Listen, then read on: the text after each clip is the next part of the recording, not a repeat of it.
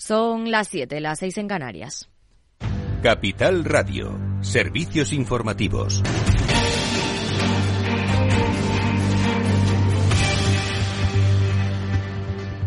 Buenas tardes. El Euribor a 12 meses está encarando el mes de marzo sin freno, aparentemente, al superar la cota del 3,8% Hoy un nivel que no se registraba desde el mes de diciembre de 2008. Además, el diferencial de la tasa en términos interanuales se ha seguido ensanchando, lo que supone un mayor encarecimiento de las cuotas para aquellas hipotecas que utilicen el dato de febrero en su revisión. Y el Banco Central Europeo subirá en marzo los tipos en medio punto y evaluará qué hacer después. El organismo ha publicado las actas de la última reunión en la que el Consejo de Gobierno apoyó ampliamente la subida de 50 puntos básicos porque se necesitan más incrementos para que las tasas de interés entren en territorio restrictivo para asegurar que la inflación baja a tiempo hasta el 2%, aunque no consideró que existan aún riesgos de un ajuste excesivo de los tipos. También lo ha asegurado la presidenta del BCE en declaraciones a Antena 3.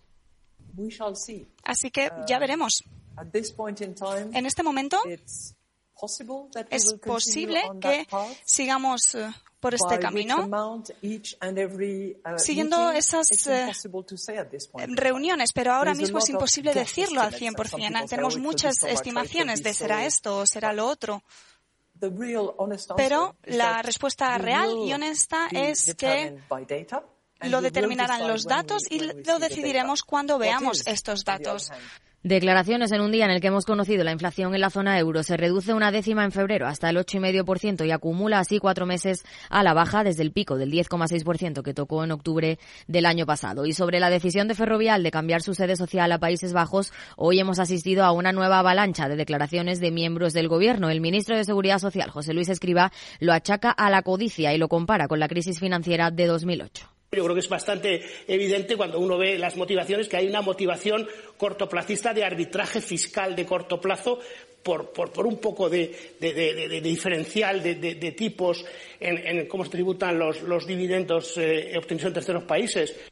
La Confederación Nacional de la Construcción, patronal del sector, considera que su salida es fruto de la inestabilidad normativa del Gobierno y ha reclamado al presidente del Gobierno, Pedro Sánchez, que medie para solventar las diferencias que hay en el seno del Ejecutivo sobre la posibilidad de prorrogar el actual mecanismo de revisión de precios en los contratos públicos, que vence precisamente hoy y hay parte del gobierno que considera que, es bueno, porque es sobre todo bueno para la contratación pública, para España y para el plan de recuperación, transformación y resiliencia, para ese cumplimiento de los hitos que tenemos que cumplir para que sigan llegando fondos. Pero después hay otra parte que lo está viendo desde el punto de vista puramente monetario o presupuestario. Es decir, lo que quiero es gastar lo mínimo posible y me da igual lo que pase. El sector constructor denuncia que esta situación pone en riesgo las próximas licitaciones que pueden quedar desiertas si no se recogen mecanismos de reequilibrio de los contratos ante el elevado coste que registran los precios de los materiales. Y el presidente de la COE, Antonio Garamendi, ha afirmado que estudiará la propuesta salarial de comisiones obreras y UGT, una subida del 5% en 2022, del 4,5% en 2023 y del 3,75% en 2024, aunque se ha mostrado sorprendido por el apartado del documento en el que piden al Gobierno que suba impuestos a las empresas al 15% si no llegan a un acuerdo. Lo que hay que hacer es que las empresas fluyan, ha lamentado Garamendi. Y en apenas una hora tenemos el balance de, con Federico Quevedo. Federico, ¿qué traemos hoy? ¿Qué tal? Buenas tardes, Aida. Pues eh, estamos como metidos en un bucle, ¿no? Llevamos toda la semana hablando de lo mismo, Tito Berni, Tito Berni, o el caso mediador. Ahora se ha sumado el tema de Ferrovial. De todo esto tenemos que hablar. Hoy tenemos también Futuro Sostenible a las ocho y media. Ya saben, de ocho y media a nueve, nuestra sección dedicada a la ecología, al medio ambiente y a la sostenibilidad. Y luego nuestra tertulia. Hoy sí, hoy sí estará con nosotros Pilar Velasco, la directora del, del nuevo periódico Demócrata, este periódico de información parlamentaria, y la tertulia con Luis María José de Vega y Sergio Rupérez, en, las, en la que hablaremos de todos estos temas. Pues ahí estaremos. Claro que sí, con nosotros, con todos ustedes. Claves del mercado. El IBEX 35 ha subido el 0,05% este jueves, estancándose en los 9.300 puntos, a pesar del descenso del IPC en la eurozona. Mientras que al otro lado del Atlántico, en Wall Street, las bolsas están en tono mixto, con un industrial subiendo un 0,39%, mientras que hay pérdidas en el tecnológico. El Nasdaq pierde un 0,35%, mientras que el S&P camina plano. En el mercado de divisas, según las pantallas de XTV, un euro se cambia por 1,0578 dólares. Más información aquí en Capital Radio y capitalradio.es.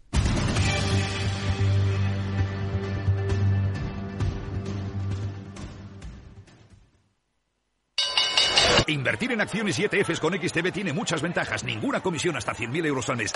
La apertura de cuenta es online y dispones de atención al cliente 24 horas al día. Más de 550.000 clientes ya confían en nosotros. Un broker, muchas posibilidades. xtb.com. A partir de 100.000 euros al mes, comisión del 0,2%, mínimo 10 euros. Invertir implica riesgos. Si quieres conocer mejor las empresas con las que trabajas, empieza por Informa. Compruébalo con tres informes gratis, el nuestro para que nos conozcas más y los dos que tú elijas para tu negocio. Solicítalos ya en Informa.es. Informa, líder en información empresarial.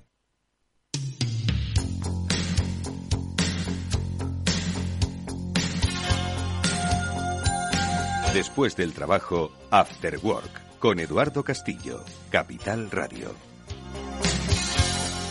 ¿Qué tal amigos? Buenas tardes y bienvenidos un día más a este After Work. Ahora enseguida vamos a hablar de tecnología, de mundo digital, de inteligencia artificial. Lo haremos como siempre con Julián de Cabo, Víctor Magariño. Será en la segunda parte del programa.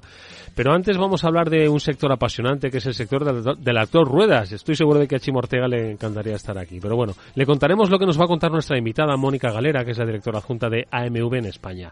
AMV es una eh, aseguradora especializada en las dos ruedas y con ella vamos a hablar sobre cómo evoluciona pues este sector apasionante especialmente dentro de las ciudades. La saludamos ya en nuestro programa en directo. Mónica, ¿qué tal? Muy buenas tardes, bienvenida. Hola, buenas tardes, Eduardo, y muchísimas gracias por invitarnos. Oye, AMV quizás no lo conozcan, quizás lo conozcan los moteros que nos están escuchando, pero los que no tenemos moto, quizás no conozcamos este sector eh, tan especializado, apasionante. Hemos estado charlando afuera un rato y que pues tiene mucho que decir, ¿no? En el mundo de cómo se están constituyendo la forma de moverse en las ciudades, ¿no? ¿Quién es AMV? Bueno, eh, efectivamente los moteros que ya están con nosotros nos conocen. Eh, AMV es, bueno, nos definimos como especialistas en seguros de moto. Nos dedicamos a, bueno, pues a saber cuáles son las necesidades de nuestros, de nuestra comunidad motera, les llamamos, y bueno, pues eh, nos dedicamos a asegurarlos. Eh, además es una empresa que, bueno, que lleva muchos años ya en, en España. Este año, de hecho, bueno, pues hemos hecho el 20 aniversario, o sea, hacemos el 20 aniversario, que estamos de celebración, pero en Francia llevaban desde los años 70 que se constituyó como empresa familiar que buscaba pues efectivamente dar soporte a esos asegurados o a, a esos moteros que tenían muchos problemas a la hora de encontrar un seguro. ¿Por qué tenían problemas a la hora de encontrar un seguro? Porque hoy cualquiera diría, oye, encontrar un seguro es fácil, ¿qué le pasa al de un motero? Bueno, pues en Francia en los años 70, igual que en España cuando vinimos en los años, en el año 2003, el problema era encontrar un seguro que se adaptara a tus necesidades porque los seguros eran muy caros. Entonces el seguro para las dos ruedas, eh, las aseguradoras no lo conocían y lo que hacían e, era poner precios muy caros. De hecho, por ejemplo, en Francia el precio del seguro era prácticamente el mismo que el precio de la moto. Fíjate. ¿Y qué es lo que hace que eh, un seguro sea especializado? Es decir, ¿en qué se diferenciaría de lo que es un seguro que te pueden ofrecer para tu coche? En este caso, el que ofrecéis vosotros especializado. ¿Qué es lo que se diferencia ahí? Bueno, para nosotros, eh, bueno, como te decía antes, es verdad que, estamos preocupados por cuáles son las necesidades de nuestros clientes. Son clientes que, que viven la moto de manera diferente, como nosotros decimos, bueno, son clientes que piensan con el casco. Eh, y el hecho de que, de que ellos tengan esas necesidades nos hace buscar eh, cómo podemos cubrirlas. De hecho, en el seguro que nosotros eh, proponemos a nuestros asegurados es un seguro que incluye la cobertura de casco, una pieza imprescindible cuando tú eh, disfrutas del, deporte de la moto, el, chaleco airbag, que también es muy importante, y luego, por ejemplo, la pérdida de llaves. Entonces, digamos que tenemos seguros a todo riesgo, tenemos seguros a robo incendio, como las compañías generalistas, pero sí que tenemos esa especificación. Esos puntos especiales, ¿no? Exacto. Oye, no sabía que los moteros perdían tanto las llaves. ¿Se pierden tanto las llaves o qué? Hombre, el problema que tenemos con el tema de las llaves es que, bueno, pues igual que en el coche no tienes un sitio, en el coche tienes sitios donde ponerla, pero aquí, bueno, pues lo pones en el, en, eh, el arranque y después eh, es muy fácil en la cazadora y demás que se pierdan. Y bueno, pues creemos que, que, a los moteros esto no les viene mal. ¿eh? No les viene mal. Oye, antes hablaba de, hablabas, Mónica, de pensar con el casco. Es precisamente el, eh, último estudio que habéis realizado, ¿no? Y en el que, que, habéis querido, pues, un poco reflejar cuál es la realidad ahora mismo de las ciudades, por ejemplo, de una ciudad como Madrid y vivirla en moto. ¿Tanto ha cambiado y qué es lo que os ha dicho este, este estudio? Bueno, pues eh, a ver, hemos lanzado este estudio porque queríamos seguir conociendo a nuestros moteros y, bueno, de hecho, por ejemplo, en España, de cada ocho vehículos que se matriculan que son coche, dos son moto. eh, bueno, pues es, era algo que teníamos que tener en cuenta. Eh, la encuesta o el, estudio que hemos hecho, lo que hemos eh, realizado ha sido eh, analizar un poco las necesidades de 800 personas. Hemos hecho un estudio sobre 800 usuarios, de los cuales 400 utilizaban la moto, 200 utilizaban el coche y 200 utilizaban el transporte público y les hemos preguntado cómo vivían eh, bueno, pues en su día a día en las ciudades. desplazamientos y su movilidad. Exacto. Y las conclusiones, la primera conclusión o más importante que hemos, que hemos sacado es que el usuario de la moto vive de manera diferente. Ve la forma de desplazarse de una manera distinta. Es decir, para nosotros piensa con el casco. Y es un poco la filosofía que tenemos en AMV. ¿eh? En AMV eh, trabajamos para y por el motero. Tenemos un equipo de 138 personas que son profesionales de la moto, conocen la moto, conocen cuáles son las necesidades, se alinean con, el, con esa necesidad que tiene nuestro cliente y le proponemos un producto que no tiene garantías superfluas, sino las garantías que realmente el motero necesita y además a un precio justo. Yo es cierto, y lo comentábamos fuera, que cuando conoces a alguien que incorpora una moto a su vida, eh, especialmente una ciudad como Madrid, dice que le ha cambiado la vida en cuanto a su movilidad. Decías que los encuestados ¿no? en este estudio, piensa con el casco, los que eran moteros, ¿no? Decían que, que ven las, las, las, cosas de una manera diferente. ¿Cuán diferente lo ven? ¿Qué ven diferente del que va en, eh, de los que vamos en coche o de los que van en transporte público? Yo también voy, ¿eh? ojo, ¿eh? pero ¿qué ven diferente? Bueno, yo creo que hay dos, dos puntos importantes en este estudio que, que, que hay que tener en cuenta. Es, por un lado, el motero lo que ha, lo que ha visto es que la utilización de la moto le ha permitido ahorrar tiempo que ahora es importante eh, dedicar el tiempo a lo que uno quiere, ¿no? De hecho, hay, eh, cada motero ahorra en torno a 23 minutos por día de, eh, de, que no pierde ¿no? En, en atascos o en, el desplazamiento diario. Y por otro lado también De media, ojo, ¿eh? 23 de media, que hay quien ah, exactamente que se está ahorrando mucho más, ¿eh? Efectivamente. Y luego por otro lado también está el tema del ahorro económico. Cuando tú tienes una moto, el coste que conlleva la gasolina, el seguro, el parking, etcétera, estamos, eh, los moteros hablan en torno a 453 euros de ahorro al año que también efectivamente hay casos que serán eh, muchos, la gente que tiene que trabajar en Madrid, que tiene que alquilar una plaza de garaje, bueno, ya sabemos el precio de, ese tipo de cosas, eh, pues es un ahorro medio que tienen y que, bueno, pues que lo pueden dedicar a otras cosas. De hecho, por ejemplo, con ese precio, si quieres, te puedes ir a Nueva York y de vuelta si sacas un buen precio en, el vuelo. Y además me figuro que las motos tienen otra consideración, ¿no? En los espacios eh, urbanos en donde ahora hay muchas más restricciones del acceso a los coches, ¿no? Exacto, sí, sí, además a la hora de aparcar, por ejemplo, bueno, pues es verdad que Madrid, Barcelona, que es donde se ha realizado el ah, estudio. Es una cruz, hombre. Claro, tienen zonas eh, habilitadas para que en cualquier es una cruz aparcar en coche, es una tortura. Hombre, totalmente. Pues una tortura ir al parking a pagar luego, ¿no? Claro, Efectivamente. Esos son los problemas que no tienen nuestros, nuestros moteros. Oye, ¿qué más eh, aspectos os ha, os ha dejado entrever el estudio? El piensa, piensa con piensa con el casco. Bueno, pues lo que nos dice también el estudio es que, bueno, porque los, los usuarios de las motos son disfrutones.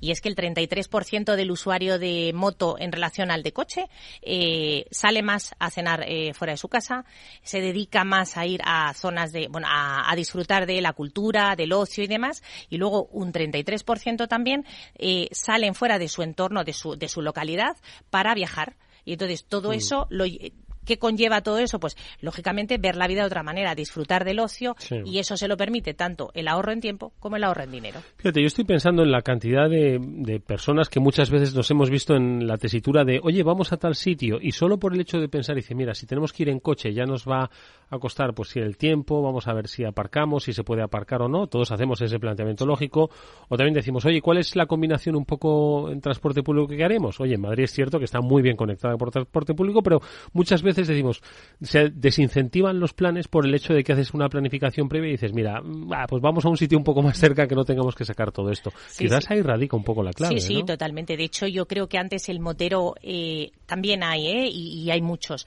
que disfrutan de la moto, eh, moto de campo, moto para, bueno, pues otro tipo de moto. Y es verdad que cada vez hay otro tipo de motero que nosotros llamamos, bueno, pues que es el, el, el, que utiliza la moto de manera eh, frecuente, pues que se compra una scooter y demás y que, y que bueno, pues que ha, visto que el medio de transporte que es el vehículo eh, de dos ruedas es mucho más cómodo, es mucho más fácil. Bueno, y por ejemplo en la encuesta lo que sale es que los moteros están menos estresados. Disfrutan de, de los viajes, disfrutan de esas salidas en moto o simplemente de desplazarse a su, a su, a su puesto de trabajo. Eh, bueno, pues de una manera que no lo hace el, usuario de coche. Mm. Y además que eh, ser motero, no todos los moteros eh, tienen dos o más motos, pero hay muchos que tienen eh, más de dos motos, ¿no? Y sobre todo porque, como decimos, no solo es una forma de entender su desplazamiento por la ciudad, sino también es una forma, es un estilo de vida, ¿no? Y ahí también vosotros dais cobertura desde AMV, ¿no? Sí, sí, nosotros en AMV tenemos no solamente para la moto nueva, sino que también, como decías, hay aficionados a motos eh, que tienen sus años y nosotros tenemos un producto específico también para motos eh, que nosotros llamamos Legend, que son aquellas motos eh, antiguas que tienen más de 20 años y tenemos productos que son un producto que es súper interesante para ese tipo de vehículos. De hecho, bueno, pues si tienes muchas motos también tiene una tarifa progresiva. Bueno, muy interesante que yo invito a que, a que las personas que nos están oyendo y que, bueno, les pueda interesar, bueno, pues que se pasen un poquito por nuestra página web y vean lo que le podemos proponer como especialistas en, seguros de moto. Y entiendo que al ser mucho más específico y desvincularlo de los seguros tradicionales vinculados al coche, pues son más competitivos a la hora de eh, ah. competir en precio. ¿no? Absolutamente. Es que lo que buscamos es dar el precio exacto a esa persona, a esa moto, a esa zona de circulación. Es decir, hay una serie de, de, variables que, que, son las que definen el seguro para ti. Es decir, no tenemos tarifas planas, lo que tenemos es un seguro para ti y en función del riesgo, eh, bueno, pues que tú tengas. Cumplís 20 años en, en España, pero tenéis más de 30 como historia, una compañía de origen francés que además eh, fue fundada por un motero. Entiendo que de acuerdo a lo que él pensó, cuáles eran las necesidades que no encontraba que nadie le cubría y dijo, oye, pues yo quiero cubrir estas necesidades para otros que lo han vivido como yo, ¿no? Exactamente, sí. Frank Alar, que era, es el presidente de la empresa, es un apasionado del mundo del enduro, lo es eh, y lo era y lo sigue siendo. De hecho, sigue participando en rutas y bueno, eh, hace cosas relacionadas con el mundo del enduro y efectivamente tenía un problema a la hora de asegurar su propia moto. Entonces, bueno, es a raíz de eso eh, que él plantea primero encontrar la forma de resolver este problema, es decir, encontrar el seguro y luego que el seguro se distribuyera de una manera rápida y fácil. Él siempre dice que, que la pasión no puede esperar. Si tú tienes una moto y quieres salir, el seguro te tiene que llegar de manera inmediata. Te, tiene que, tienes que tener la posibilidad de poderlo contratar en cualquier momento. Y eso es lo que montó con AMV y lo que tenemos también en España. Oye, entiendo además que en estos 20 años en España el parque ha cambiado mucho, ¿no? Quizás cualquiera que se mueva pues con un poquito de perspicacia habrá visto que hay más motos, más usuarios, ¿no? ¿Lo habéis notado también vosotros, tanto en negocio como en la propia evolución de ese, de, bueno, de esta sociedad urbana en la que vivimos? Sí, cuando, cuando empezamos eh, en España y bueno, el, el funcionamiento ha sido muy similar al que pasó en Francia, había mucha moto de campo, había mucho quad, la gente le gustaba ir al campo en moto, le gustaba disfrutar de la naturaleza, pero se dieron cuenta que este medio de transporte era tan práctico en el, en el campo para disfrutar como en las ciudades. Y efectivamente ahora en las ciudades lo que puedes ver es mucha moto de ciudad, moto scooter más o menos grande, eh, personas que lo utilizan de todas las edades. Eh, ahora es verdad que la, la, mujer también está entrando mucho en el mundo de la moto. Cada vez hay, hay más mujeres que se sacan el carnet de, moto, que antes no era así. Y bueno, pues, eh, pues eh, nosotros encantados de, de, poder darle soporte a, a todas estas personas. Mm, celebráis 20 años y estáis además haciendo una serie de acciones muy, muy concretas. Hoy, si no me equivoco, habéis desarrollado una acción en las calles de Madrid. ¿En qué ha consistido? Cuéntanos. Bueno, pues... Eh... Además, muy cerca de aquí, de la emisora, ¿eh? Sí, sí, hemos estado en, en la calle Santa Engracia y hemos hecho, bueno, pues, pues eh, una, una performance eh, muy chula y muy interesante, eh, unos bailarines. A ver, lo que pretendíamos eh, con esta acción era darle visibilidad a, a los que están en la, en la primera fila, como decimos nosotros, que son para los moteros y entonces, bueno, pues ha hecho un espectáculo que solo ellos han podido disfrutar y no la gente que estaba en coche porque, bueno, pues era su día y queríamos compartir con ellos, eh, bueno, pues ese 20 aniversario y, bueno, es también como han sido parte de este estudio y que nos, que nos lleva seguramente a tomar medidas y, bueno, mejorar cosas que estamos haciendo ahora, bueno, pues era el momento para ellos y así lo hemos hecho. Y mm, cuéntame una cosa, ¿cómo crees que va a ser el futuro de la moto? ¿Hacia dónde va a evolucionar? Estamos viendo motos eléctricas. Yo no sé si esto también va a hacer, Mónica, que, no sé, que cambie, o más que cambie, que evolucione o que de alguna forma exploréis pues nuevas, uh, nuevos servicios personalizados, ¿no? Al fin y al cabo estamos hablando de que, pues desde AMV, pues lo que queréis es personalizar, ¿no? Eh, todos estos servicios hacia, hacia el motero. Y yo no sé si primero, ¿cómo veis un poco que va a evolucionar el mundo de las motos? Yo creo que está pues cada vez más presente, ¿no? Y, y de hecho, pues las ciudades se están reordenando y el vehículo de cuatro ruedas, bueno, pues empieza a perder su espacio, pero no así como eh, no, no así la moto que la moto yo creo que de hecho lo está ganando todo todo lo contrario ¿no? entonces cómo se dibuja ese, ese escenario y motos eléctricas y cómo, cómo lo veis vosotros a ver eh, efectivamente el tipo de moto que ahora mismo vemos en las en nuestras calles es diferente. Cada vez hay más motos es cierto eh, que, que el, el usuario de moto es cada vez más numeroso. Y luego es verdad que en este mundo donde tenemos que cuidar el planeta y demás bueno pues el hecho de la moto eléctrica es, es una realidad si bien es cierto que hoy no, no es una gran mayoría los que, los que utilizan moto eléctrica, pero sí que empieza ya a notarse y nosotros, de hecho, tenemos un, seguro específico para las motos eléctricas. Es un producto que, bueno, pues que tiene eh, descuentos importantes porque creemos en que tenemos que cuidar el medio ambiente y luego, además, garantías también que creemos que son importantes para el usuario de moto eléctrica y es la cobertura sobre su, su em, sobre su cable de, de carga, sobre su propia batería, eh, en el caso de que tenga, de que tenga eh, un siniestro siniestro no, pero pero que tenga, bueno, pues que su moto se pare porque se ha quedado sin batería. O que, se ha quedado sin, sin, sin la pila. Exactamente, exactamente. Bueno, pues la asistencia le recoge desde el kilómetro cero para llevarle o bien a su casa o bien a, un taller eh, de reparación, es decir, un producto, bueno, pues a la medida de ese usuario de moto. Pues es fascinante el eh, mundo de las dos ruedas que conocéis a la perfección. Lo habéis conocido con más profundidad a propósito de este estudio. Piensa con el casco y que yo creo que viene muy bien para reivindicar esos 20 años de trabajo que lleváis en España desde AMV y cuya directora adjunta, eh, Mónica Galera, nos ha descrito perfectamente. Dan ganas de montarse en la moto. ¿eh? Bueno, ya esa es decisión vuestra. Mónica, mucha suerte para este año de celebración. Muchas Por supuesto, para el futuro y hasta muy pronto. Gracias.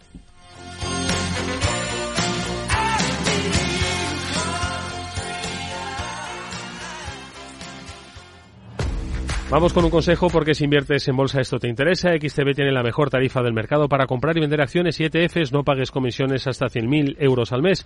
Si inviertes en bolsa o quieres empezar, más sencillo imposible. Entras en xtb.com, abres una cuenta online y en menos de 5 minutos compra y vende acciones sin comisiones. Además, te atenderemos las 24 horas del día que estás esperando más de 660.000 clientes ya que confían en xtb.com que es un broker con muchas posibilidades. A partir de 100.000 euros al mes la comisión es del 0,2%, mínimo 10 euros. Invertir implica riesgos.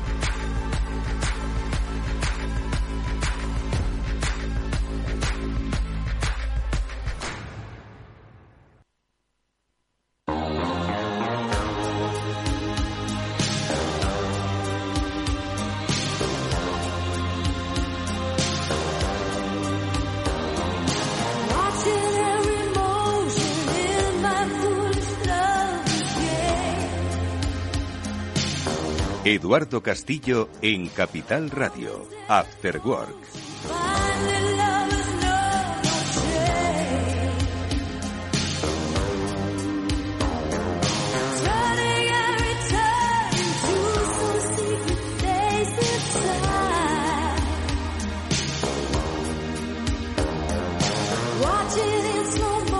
Semanalmente nuestras conversaciones sobre el futuro tecnológico, el futuro digital con Víctor Magariño, Julián de Cabo. Ya paso a saludarles. Víctor, ¿cómo estás? Buenas tardes, bienvenido. Hola Eduardo, Julián y audiencia. Pues nada, aquí una semana más compartiendo cosas interesantes. Tenemos el Mobile World Congress going on Así que habrá que comentar algo de eso y otras cositas. Sí, efectivamente. Llevamos un poco toda la semana hablando de mobile. Siempre es interesante ver pues vuestras percepciones ¿no? sobre lo que se ha dicho o se ha presentado. No sé si habéis tenido la oportunidad de ir, pero bueno, hoy ya eh, poco menos que no es necesario ir. Precisamente el mobile se suspendió durante la pandemia eh, y luego se virtualizó, aunque hoy parece que recupera esa presencialidad total. Julián de Cabo, Víctor y Víctor Magreño, Dios, ya te he saludado. Julián de Cabo, ¿cómo estás? Buenas tardes. ¿Qué tal, Eduardo? Buenas tardes para ti. por ir rápido, madre mía. pues nada, feliz de estar con vosotros una semana más. Oye, ¿qué hacemos? ¿Hablamos del mobile o qué? ¿Os ha llamado algo la atención? Seguro que además del mobile, muchas otras cosas de vuestras lecturas. ¿Por dónde empezamos? Yo no sé, que he estado, confieso, un poquito desconectado esta semana tecnológica. ¿Por dónde van los tiros? Pues, a ver, eh, yo creo que si podemos eh, hablar un poquito del, del mobile y tal, que tampoco es, mm, bueno, es un tema interesante, ¿no? Yo, yo he estado viendo algunas, algunas keynotes, ¿no? Algunos, eh, y están, lo principal es, es básicamente el evento de, de las telcos, ¿no? Que, que son un poco los, entre comillas, los challengers, los rivales de, lo que solemos hablar nosotros, de Big Tech y, de, los Googles, Apples, eh, etcétera, ¿no? Entonces, bueno, pues están ahí eh, pues el de los grandes CEOs, el CEO de Deutsche Telekom, el de Italia, el de Telstra de Australia, el, eh, pues el, el Palet, Payete también, están todos ahí, ¿no? Y bueno, yo he, escuchado alguno, eh, básicamente se puede resumir en, dos o tres topics, ¿no? Eh, hay un, eh, el que me gustó mucho, por cierto, el, el CEO de Deutsche Telekom. Me gustó mucho, tanto, tanto el, la charla como el estilo que tiene. Eh, también es muy interesante observar el, el, el look, ¿no? O sea, el, cómo, cómo salen a, escena y demás, ¿no? Mm. este es el, típico alemán grandote, rapado, y sale... Conozco a pocos alemanes pequeñitos, ¿eh? Cierto, cierto, cierto. Pero eh, es un poco la estética, es muy curioso porque sale eh, con una especie de sudadera así, con capucha y tal. O sea, muy. es, muy de Power. Sí, el CEO ¿eh? de Deutsche Telekom, que para os hagáis idea. Sí, pero, pero, es que es un, es un chiringuito que es como tres veces el tamaño de Telefónica, ¿sabes? y, y, y, y si no son el líder, pero van a serlo casi el líder en uno de los principales mercados del mundo, que es Estados Unidos. O sea que no es cualquier chavalito para llevar una sudadera, ¿sabes? Y, eso, pues, si lo, comparas un poco como suele ir Payete, que rigurosamente trajeado y encorbateado, pues ya, ya de entrada te, dice un poco de, la estética, ¿no? Eh, luego, me, ahora sí que hablamos un poco, ¿no? Pero me, llama la atención a veces el, posicionamiento que uno busca cuando, cuando cambia un poco su estética, ¿no? Mm. También salió el, presidente del Mobile World Congress, que sale, este siempre sale trajeado, pero sin corbata. Es un tipo, es un, eh, no sé, me parece que es sueco o algo así, es casi dos metros de tipo, pero Inmediatamente después tenía la recepción con el rey, porque este sí que tiene el gusto de saludarle y recibirle y tal, obviamente, ¿no? Es de, buena educación. Mm. Y inmediatamente se coloca la corbata. Y luego tiene otro keynote y se saca la corbata. Entonces, es, eh, para mí me parece un, ejemplo brillante de, saber estar, de saber posicionarse y de, cómo de alguna manera eh, transicionar, ¿no? Pero bueno, el, hombre este alemán, eh, con, un, con un discurso muy vivo y muy vivaraz, ¿Qué dijo? Dijo varias cosas interesantes, un par de cosas o, tres interesantes que además tienen que ver con, nuestra tertulia. La, primera que dijo es eh, el 92% de los datos que se generan en Europa se guardan en datacenters norteamericanos. ¿Vale? Mm. primera, primera pullita, sí. Con lo cual eh, ya va posicionando el, el tema, ¿no? Luego habló de que el 64% de todo el negocio de Deutsche Telekom es en los Estados Unidos. El 64%.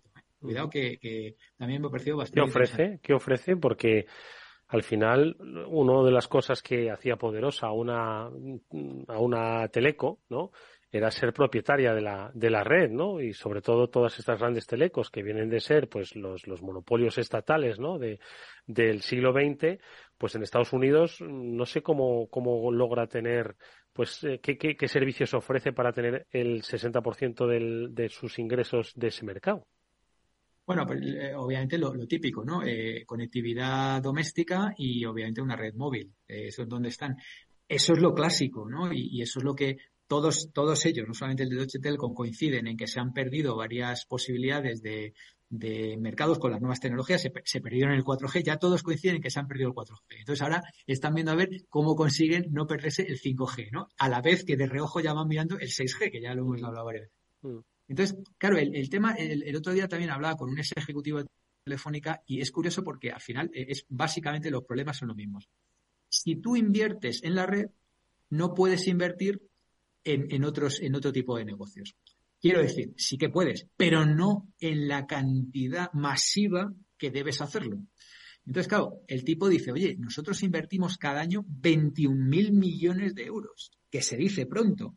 Pero claro, es que 21.000 millones de euros en red, pero luego tendría que invertir otros 10 o 12.000 en data centers para poderle hacer un poquito sombra, entre comillas, no sombra, pero vamos, para poder pues a un, a un Microsoft o, a un Google. Entonces, claro, no me da para todo no me da para todo, ¿no? Lo cual yo creo que es muy fácil de, entender.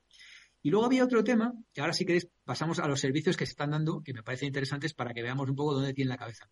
Pero hay otro tema que es fundamental, fundamental, y es los hyperscalers, los, los hyperscalers, o sea, los, eh, Amazon Web Services de eh, Microsoft y Google, se llaman así precisamente porque tienen escala, y la escala es escala global, que es justo lo que no tenemos aquí en Europa.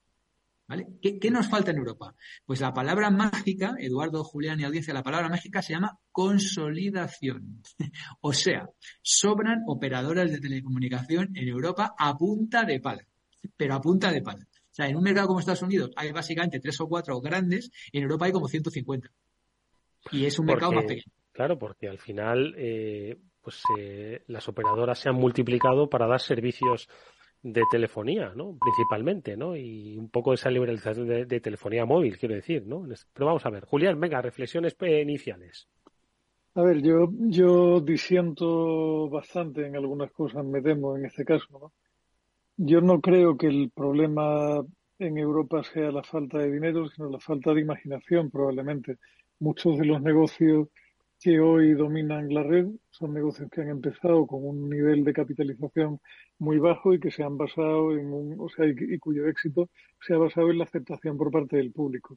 Telefónica, por hablar de la que tenemos más cerca, porque ha habido varias que han intentado hacer cosas parecidas, lo intentó en su momento Orange con su portal y lo intentaron otras, ha, ha, tenido más de, un, más de una tentativa de, de reinventarse en lo digital pero siempre fracasado. O sea, como decía bien Víctor, eh, les han pasado dos generaciones de telecomunicaciones móviles por encima sin que hayan sido capaces de montar ningún servicio relevante en términos de usuario y por el cual el usuario estuviera dispuesto a pagar.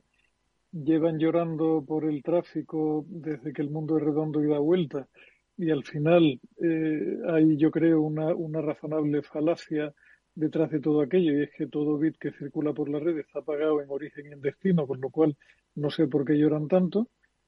Y creo que, que al final juegan a lo que saben jugar o a lo que creen que saben jugar, que es a intentar refugiarse en el regulador de turno para hacerle ver lo mucho que sufren y lo importante que son de cara al desarrollo de Europa. Pero esa importancia se queda en un plano completamente teórico porque no, no aportan mucho más valor que el de mantener una red en buen estado, que eso lo hacen muy bien, pero en todo lo demás yo creo que han fracasado estrepitosamente en varias oleadas sucesivas.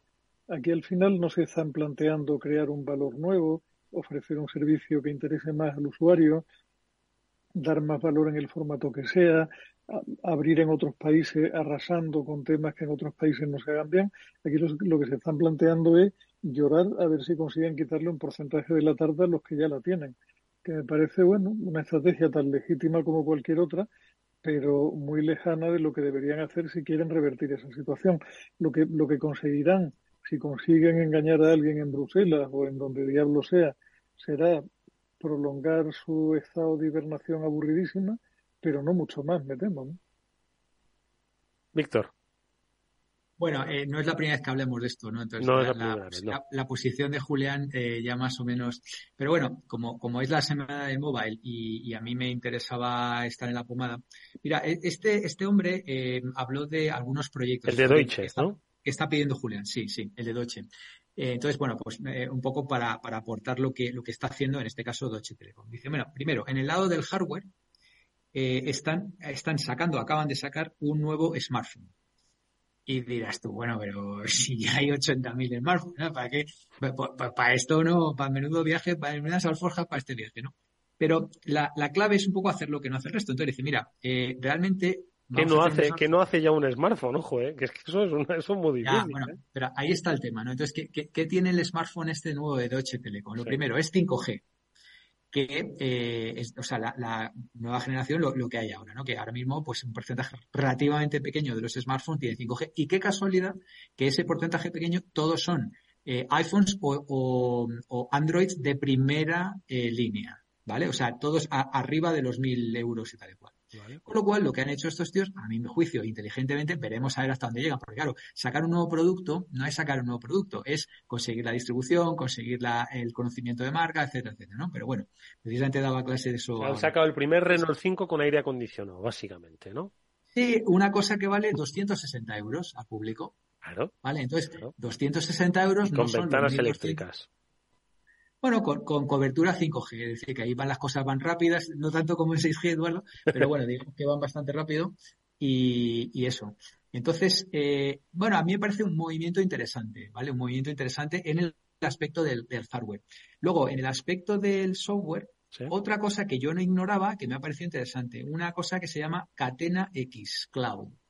Entonces, Catena, dirá, bueno, ¿y qué es esto del Catena X? Catena X Cloud es un tema de la industria de los automóviles, obviamente viniendo de Alemania, pues no podía ser otra, y es una especie de, de blockchain en cloud que sirve para garantizar toda la cadena de suministro de todos los componentes de los automóviles, que como sabéis son cientos de miles de millones que vienen de tropocientos mil países, entran, salen, se colocan, se vuelven a poner. O sea, una de las cadenas supply chain más complicadas es la, industria automovilística. Entonces, para obtener la trazabilidad en una cadena de blockchain, saber quién, quién hizo eso, quién es el propietario, dónde está y, y también ir midiendo el carbon footprint, o sea, la huella de carbono.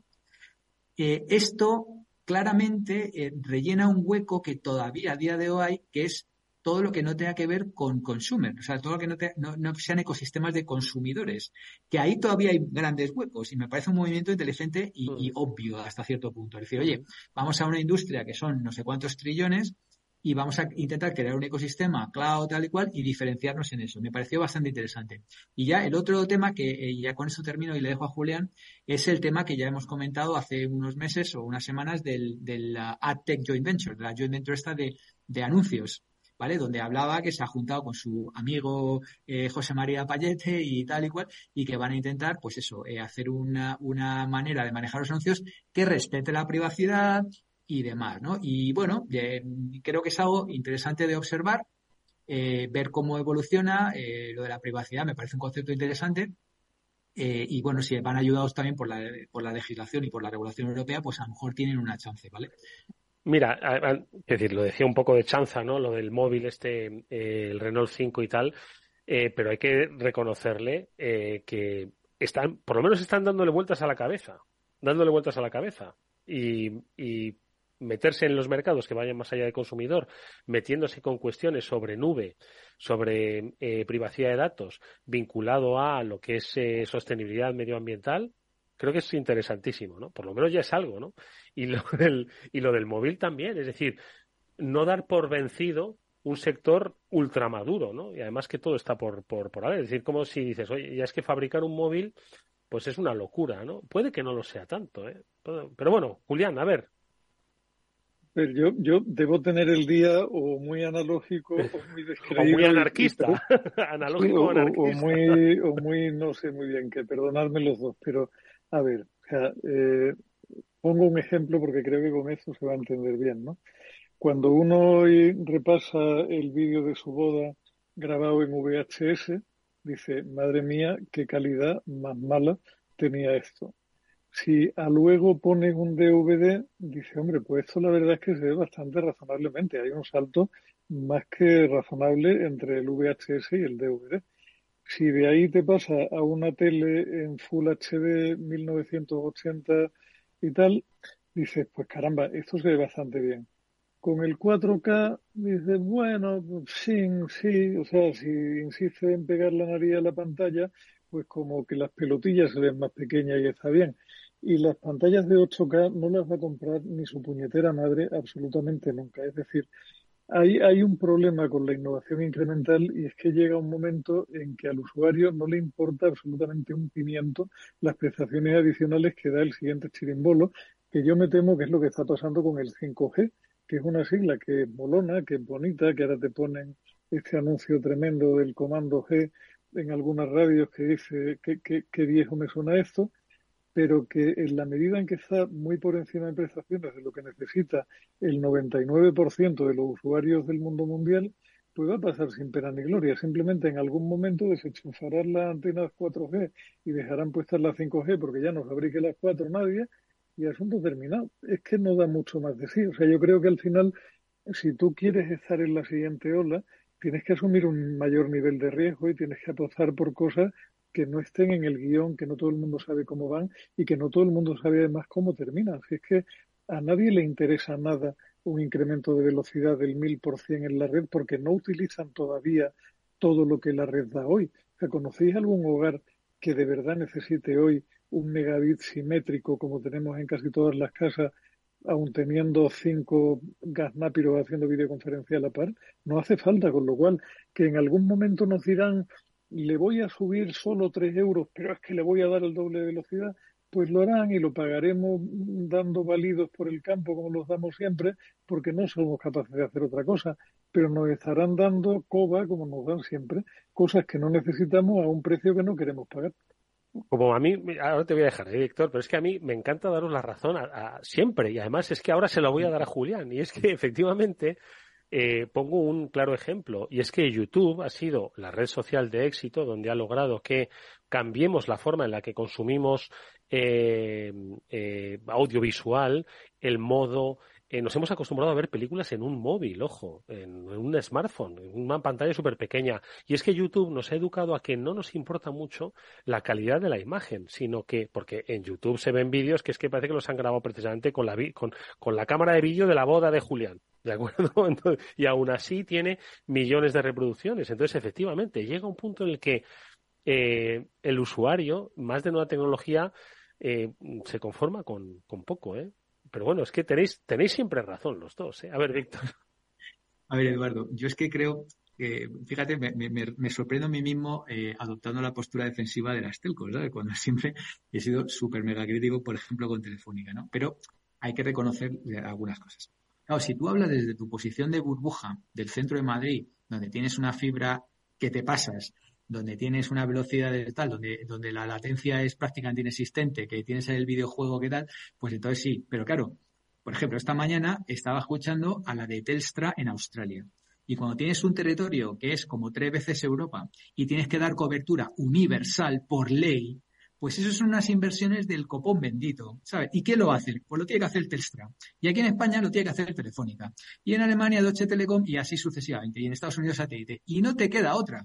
Y luego, claro, nos gusta mucho cuando viene una pandemia y nos mandan a todos a casa. Oye, qué bien va Zoom, qué bien va esto, qué bien va aquello, oye, qué maravilla, qué... Ya, ya, macho, pero es que eso es millón, miles de millones de inversión de todas estas durante décadas. ¿Vale? Que si se dedican a eso, bueno, no pueden dedicarse a hacer un ecosistema de desarrolladores, no pueden dedicarse a invertir decenas de miles de millones en data centers, etcétera, etcétera. Entonces, a ver, hay que mirarlo todo desde un punto de vista también eh, de lo que tal. Y luego lo otro que quería decir es a echar más leña al fuego, que eh, he puesto la, parte, digamos, que hacen creativa, ¿no? Pero claro, la reivindicación detrás es que estos tíos paguen una parte de la red. Y cuando digo estos tíos es Big Tech. O sea, que, Google, que Amazon, que tal, que son los que se están eh, extrayendo el 60% del, del networking de la red, que empiecen a pagar eh, y entonces ahí sí que es donde están pues intentando recabar el, apoyo del céntimo, el céntimo sanitario, ¿no? Que decían, ¿no? De los transportistas, ¿no? Que decían, oye, pues las empresas de transporte tienen que pagar por, por circular, ¿no? Eh, esa es la, la, vieja reivindicación, ¿no? A la que hacía referencia Julián.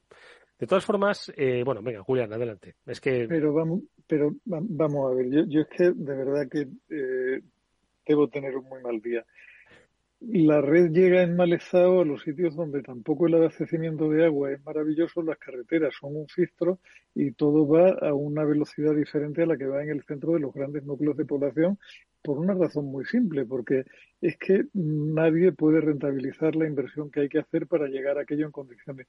Y es posible además que, que parte del problema que estamos teniendo en Europa en cuanto a concentración en grandes núcleos de población y que, y que el resto del territorio se quede despoblado tenga que ver con la carencia de infraestructura.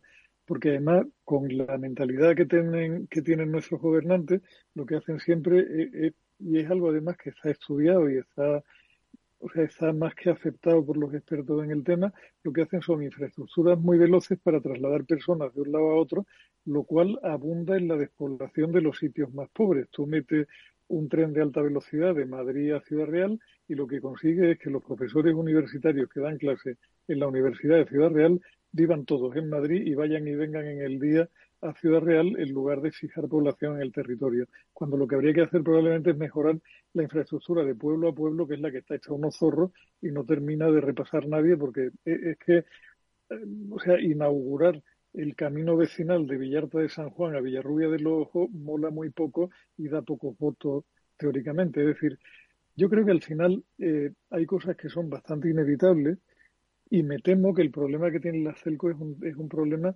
que tiene que ver con lo que ha sido su mentalidad durante muchos años y los perfiles de gestión que han tenido dentro, que son gente que son brillantes desplegando infraestructura, que son muy buenos manteniendo esa infraestructura y que son verdaderamente artistas a la hora de explotar el tercer decimal de coste para que la EBITDA salga como hemos comprometido con los inversores que tiene que salir.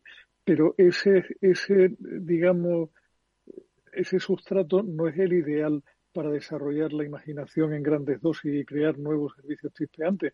Simplemente no va a funcionar. Y si les dan el céntimo de Netflix, se lo meterán en EBITDA para devolverlo a inversores y poco más porque nunca han sabido qué hacer con el exceso de caja.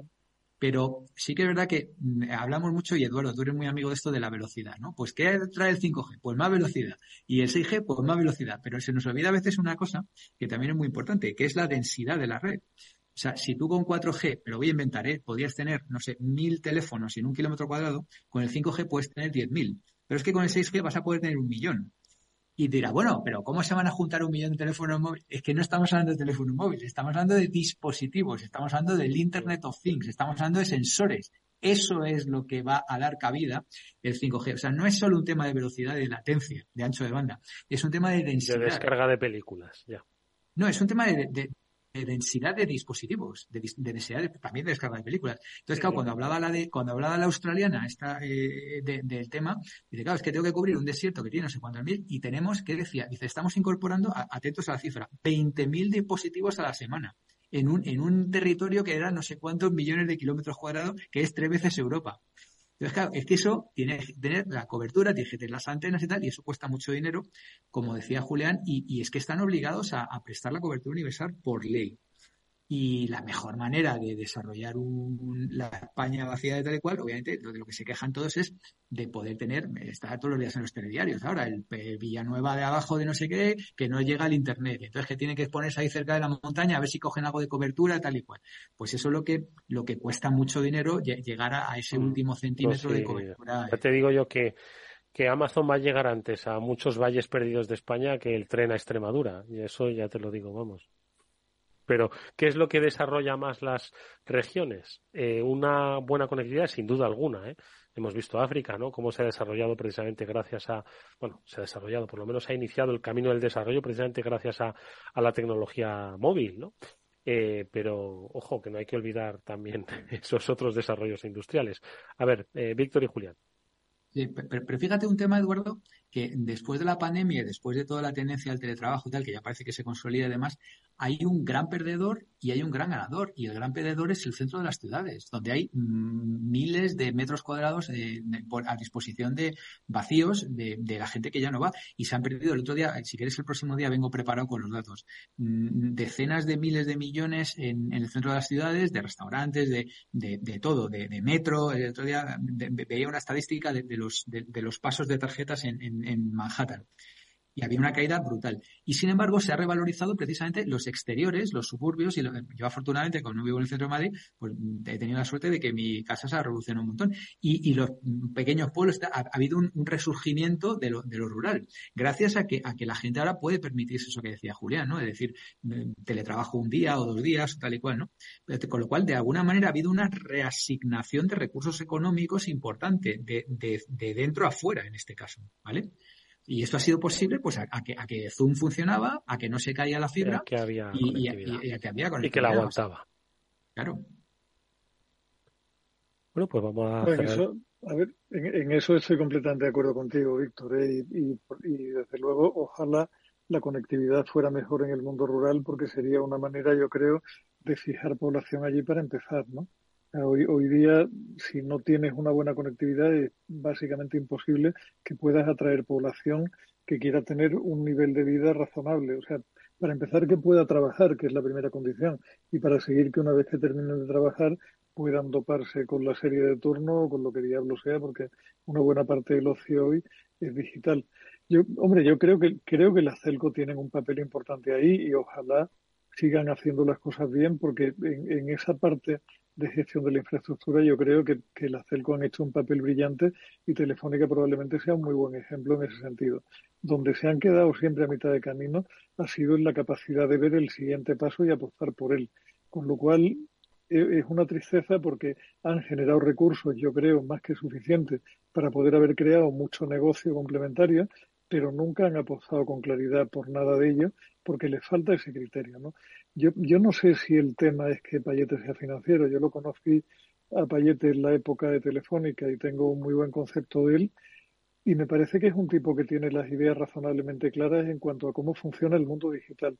Otra cosa será posiblemente la capacidad de anticipación y que es muy difícil manejar un negocio donde con una mano tú tienes que estar refrenando a los caballos para que el gasto esté contenido, el EBITDA sea el comprometido, etcétera, etcétera, y con otra mano de rienda suelta a unos pocos de locos que tienen que ir corriendo como desesperados. Es muy complicado hacer una gestión así. No, eh, te estaba escuchando sobre, obviamente a mí me parece un gran ejecutivo y creo que lo, bueno, lo está reflejando en precio de acción, ¿no? Payete.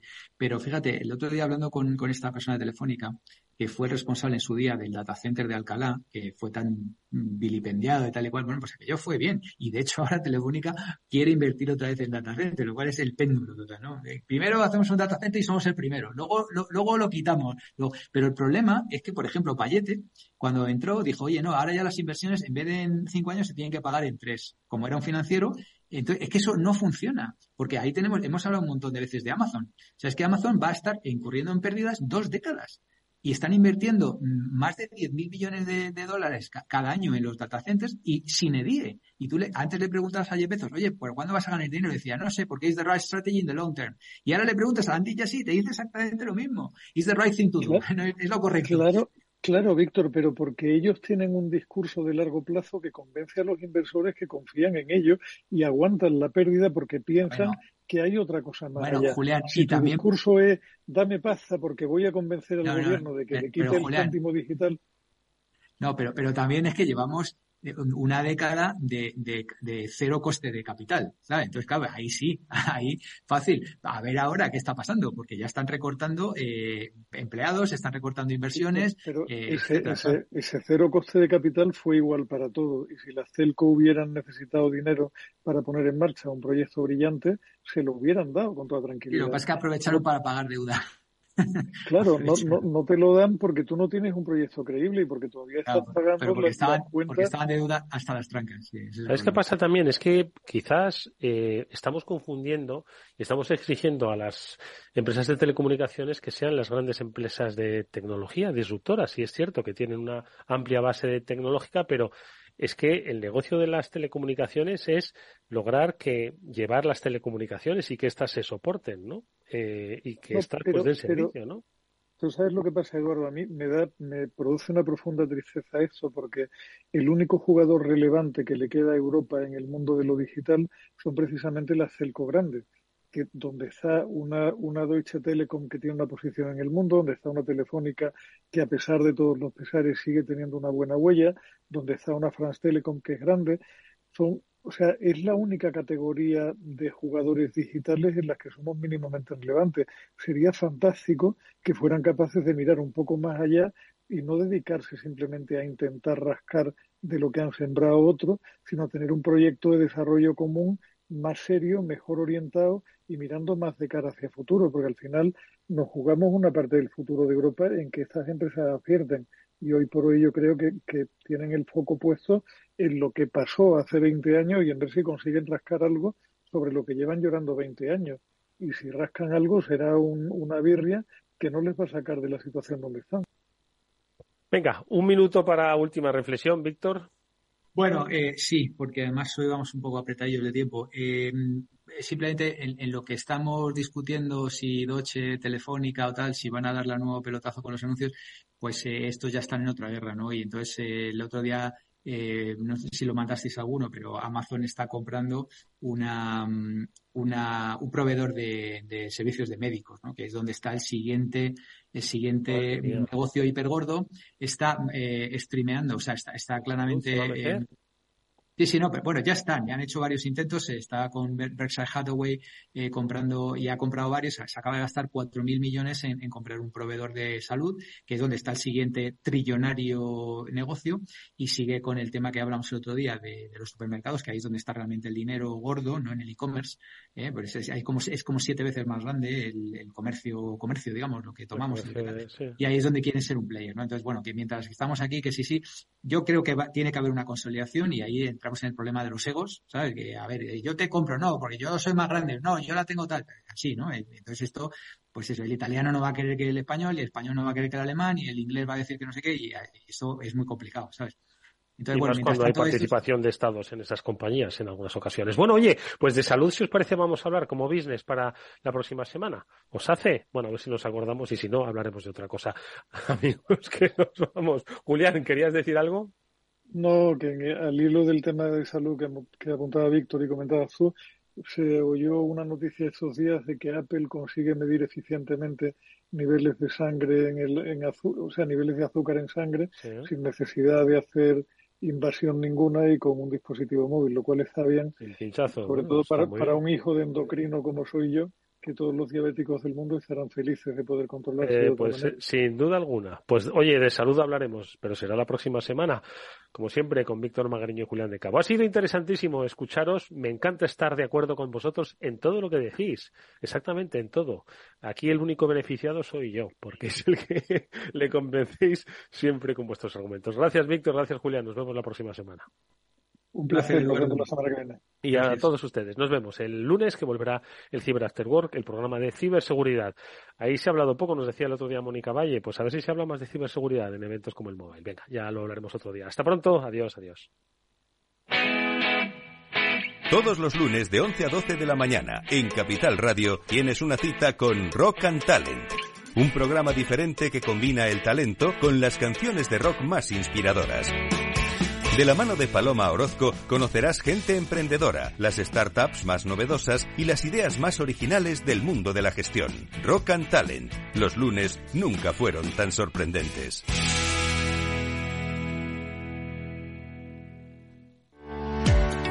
¿Tiene tu empresa desarrollos tecnológicos de seguridad, inteligencia y drones? Ven a Tecnosec y Dronespo, la feria para los cuerpos policiales de inteligencia y empresas de infraestructuras críticas. Expon tus productos el 26 y 27 de abril en el Pabellón de Cristal de Madrid. Infórmate en tecnosec.es. Con seguridad, tu feria.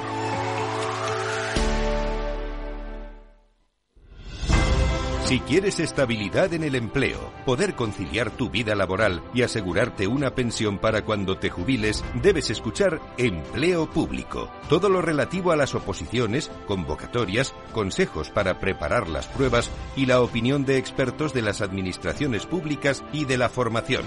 Los miércoles a la una y media de la tarde en Capital Radio tienes una cita con Empleo Público, con José Joaquín Flechoso. ¿Qué es ir más allá? Con Arval podrás llegar donde te propongas de la forma más sostenible y desplazarte como y cuando necesites con una oferta de renting sostenible, segura y conectada. Y preocuparte solo de conducir porque nosotros nos ocupamos del resto. Arval, la transición energética arranca aquí. Más información en arval.es. ¿Está pensando en montar una empresa pero no se atreve a dar el paso en solitario?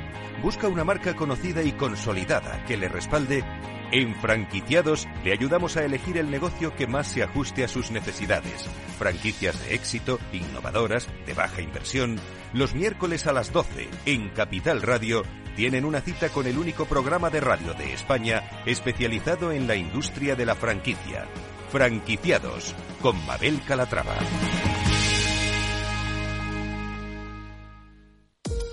En la era de la realidad virtual y teletrabajo, las empresas utilizan cada vez más los servicios en la nube e Internet se convierte en la nueva red corporativa. Pero la nube no siempre es un entorno muy seguro. Zscaler, con su nuevo y radical modelo Zero Trust, asegura usuarios y cargas de trabajo tanto de aplicaciones públicas como privadas. Descubra más en zscaler.es.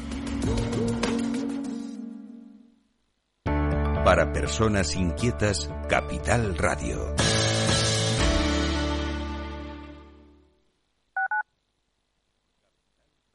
Madrid, 103.2 FM, Capital Radio.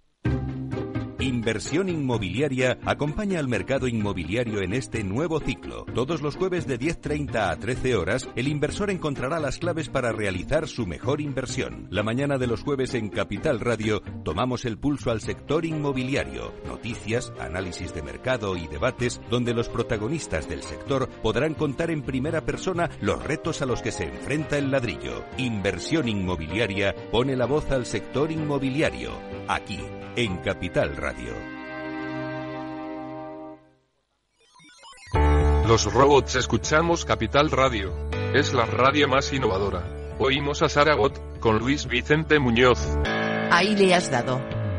Esto es Capital Radio. Di que nos escuchas.